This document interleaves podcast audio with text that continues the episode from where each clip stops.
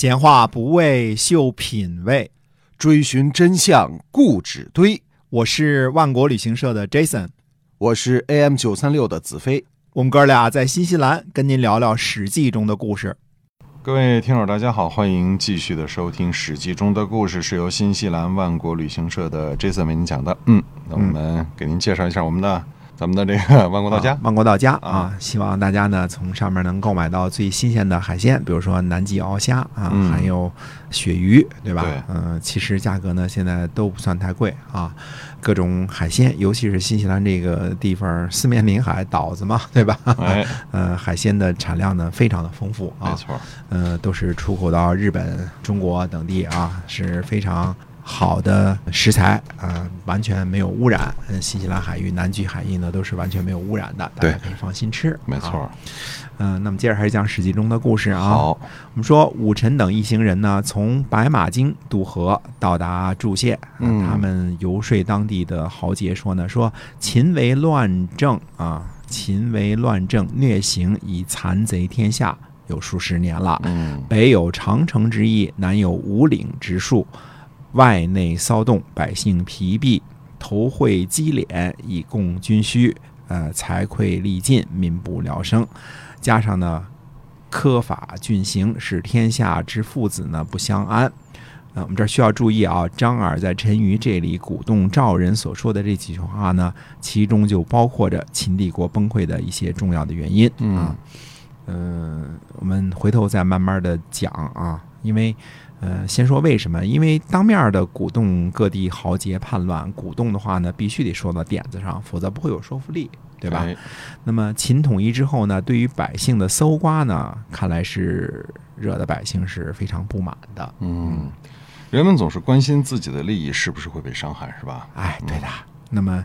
紧接着呢，这个就属于吹牛的部分了。嗯，陈王啊，振臂一呼，为天下倡议，已经做了楚国的王了。啊，方圆两千余里没有不响应的。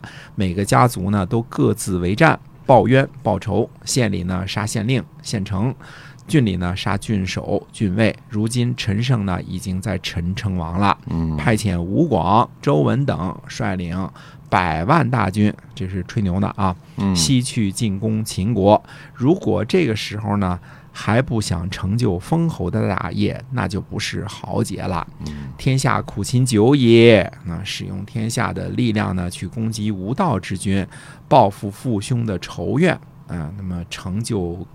割地有土的事业，这正是豪杰遇到的好时机啊！嗯，那么大家一起商量商量，计较计较吧。哎，这段话是很有煽动性的。哎，嗯，当地豪杰呢都认为他们说的很对。嗯，张耳陈馀这是不简单的人啊。嗯嗯，于是呢，他们就一路招兵买马，收集到数十万人。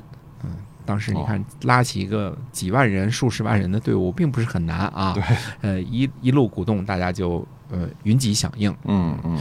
那么武臣呢，号称武信军，攻下了十几个城市，但是其他的城邑呢，都谨慎防守，就攻不下来了。于是呢，大军引兵攻击范阳。啊，这里的范阳呢，应该是指的今天的河北省定兴县的古城镇。嗯。啊，在范阳呢，呃，出现了秦末的一第一大忽悠家，嗯，就叫做蒯通。呃，蒯通呢原名蒯彻，那后来呢，因为避讳汉武帝刘彻的字而改记为蒯通的啊。这位蒯通呢，显然是学习的是纵横之术，长短纵横之术啊，而且呢，水平极高，这是个段位极高的纵横家啊。这位蒯通呢，以后还会出现，而且几乎呢就改变了天下的格局。那我们今天呢，呃，先来看看他的闪亮登场。嗯。那这蒯通做了什么事儿啊？蒯通呢，去找范阳令说呢，说我来给足下吊丧啊。虽然如此呢，但是还要恭喜您，因为因为什么呢？因为我蒯通，你得到了一条生路。嗯，那范阳令就询问说说您为什么给我吊丧啊？嗯，蒯通说呢，说足下呢做范阳令已经十年了，十年之中杀人家的父亲啊，让人家的儿子成为孤儿，斩断别人的脚趾，给人脸上刻字儿，这种事儿不可胜数。嗯，可是呢，慈父孝子都不曾把利刃插进您的肚子，因为因为什么呢？因为他们畏惧秦法严苛。可是如今呢，天下大乱，秦法无法实行，所以那些慈父孝子呢，马上就要把刀子捅入足下的这个肚子当中了。嗯嗯，好成就他们自己的名声啊！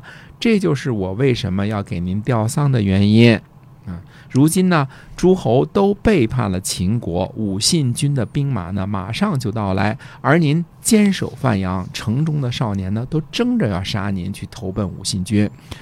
请您马上派遣臣作为使者去见武信君，这样可以转祸为福。这个事儿呢，今天您就得办。嗯，那么这番话范阳令听进去了吗？听进去了哦，道理在这儿呢，对吧？嗯这这嗯理儿说的多清楚啊，对吧？嗯 对，范阳令呢，让蒯通作为使节去拜见武信君。蒯通说呢，说足下呢认为必须战胜才可以取得土地，攻城才可以占领城池。臣以为呢不是这样的。如果您真的听从臣的计策呢，可以不攻击而让城邑投降，不发动战争而取得土地，嗯传系千里而定，这样可以吗？那武臣就询问呐，这事儿听着挺挺挺那什么的，是吧？那您这个说的再详细一点啊。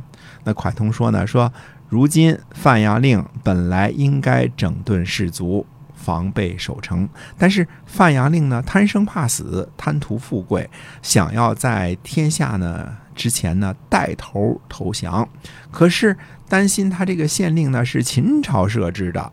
怕呢，像前边十几个城的县令那样呢被杀，所以呢还在守城抵抗。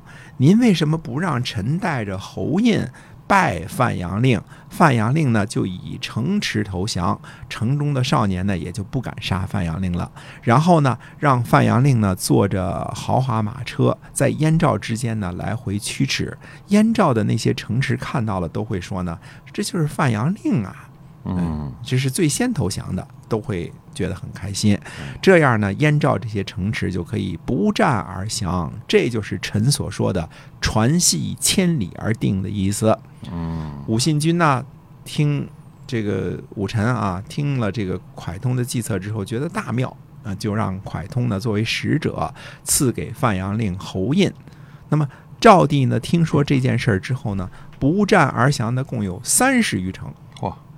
嚯，这蒯通还真是有两把刷子是吧？哎你看嗯刚才这段说的我们是翻译了啊，那原文更精彩，但是嘴皮子够利落。嗯，是吧？对，呃，这话说的多到点上，多有煽动力，多有说服力啊，对吧？